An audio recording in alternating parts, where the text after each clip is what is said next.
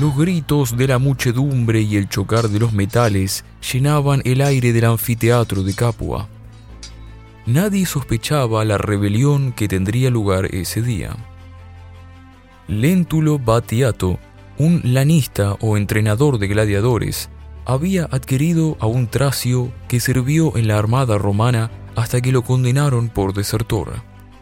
Lo nombró Espartaco. La vida en el Ludus, o escuela de gladiadores, era despiadada. Los esclavos juraban en voz alta ser quemados, ser atados, ser golpeados, morir por las armas y obedecer la voluntad de su maestro sin cuestionar.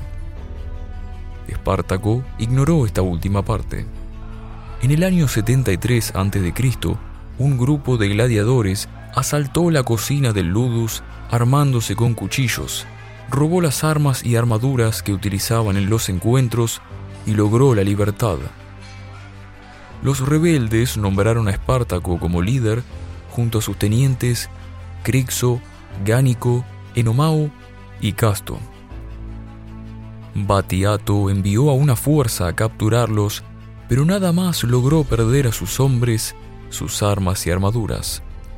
Por toda Capua corrió la historia del terror espartaco, asesino de romanos, libertador de esclavos. Así fue como un ejército siguió al Tracio.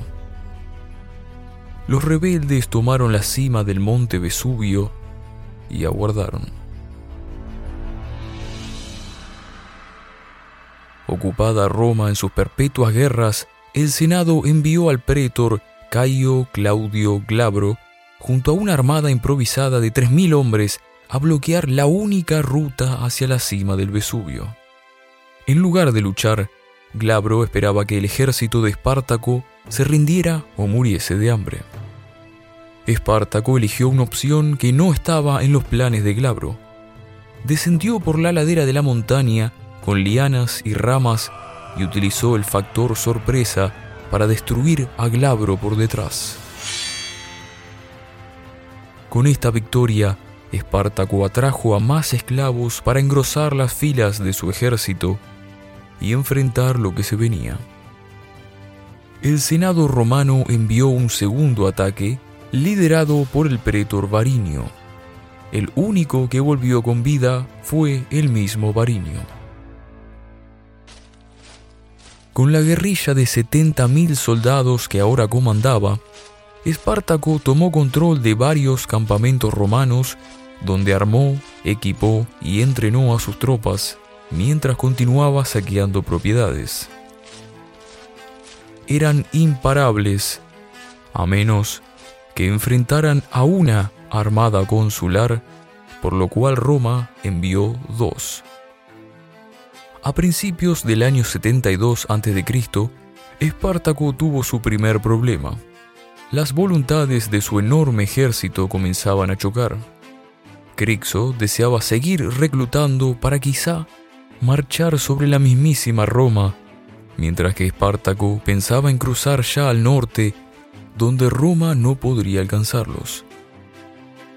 Los cónsules Publícula y Clodiano marcharon al ataque de los rebeldes divididos.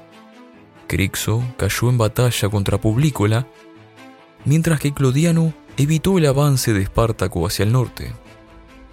Sin embargo, cuando Publícola llegó a asistir a Clodiano luego de su victoria contra Crixo, Espartaco ya había ganado y Publícola sufrió el mismo destino que su colega. Para honrar a Crixo, Espartaco entregó armas a los prisioneros romanos y los hizo luchar entre ellos hasta la muerte. 120.000 almas marchaban ahora junto al rebelde Tracio. En el año 71 a.C., Espartaco enfrentó a su enemigo final, Marco Laicinio Craso. Tras ascender a pretor, el ciudadano más acaudalado de la República ejecutó a uno de cada diez soldados de su propio ejército para que le temieran más a él que a un simple gladiador ocho legiones bien armadas plantaron la duda en el corazón del Tracio. negoció escapar a Sicilia con unos piratas, pero lo traicionaron. Intentó refugiarse en una ciudad, pero Craso la asedió. Cuando por fin atravesó el asedio con más suerte que estrategia y perdiendo parte de su ejército y a todos sus tenientes, Roma ya había enviado refuerzos. Había pasado tres años luchando como un hombre libre y no tenía deseos de morir de otra manera que no fuera esa. Antes de la batalla, mató a su propio caballo, proclamando que si hoy ganaba, tendría muchos otros para elegir y que si perdía, no necesitaría ninguno. El único camino era hacia adelante.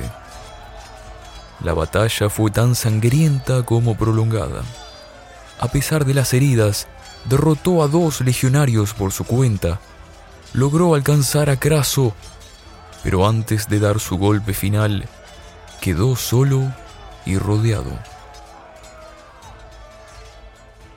Cuando todo terminó, casi 40.000 esclavos yacían muertos y 6.000 fueron crucificados por la vía Apia hasta Roma. Espartaco había hecho temblar a la República como un símbolo de la libertad y de aquellos que tienen el coraje para luchar por ella.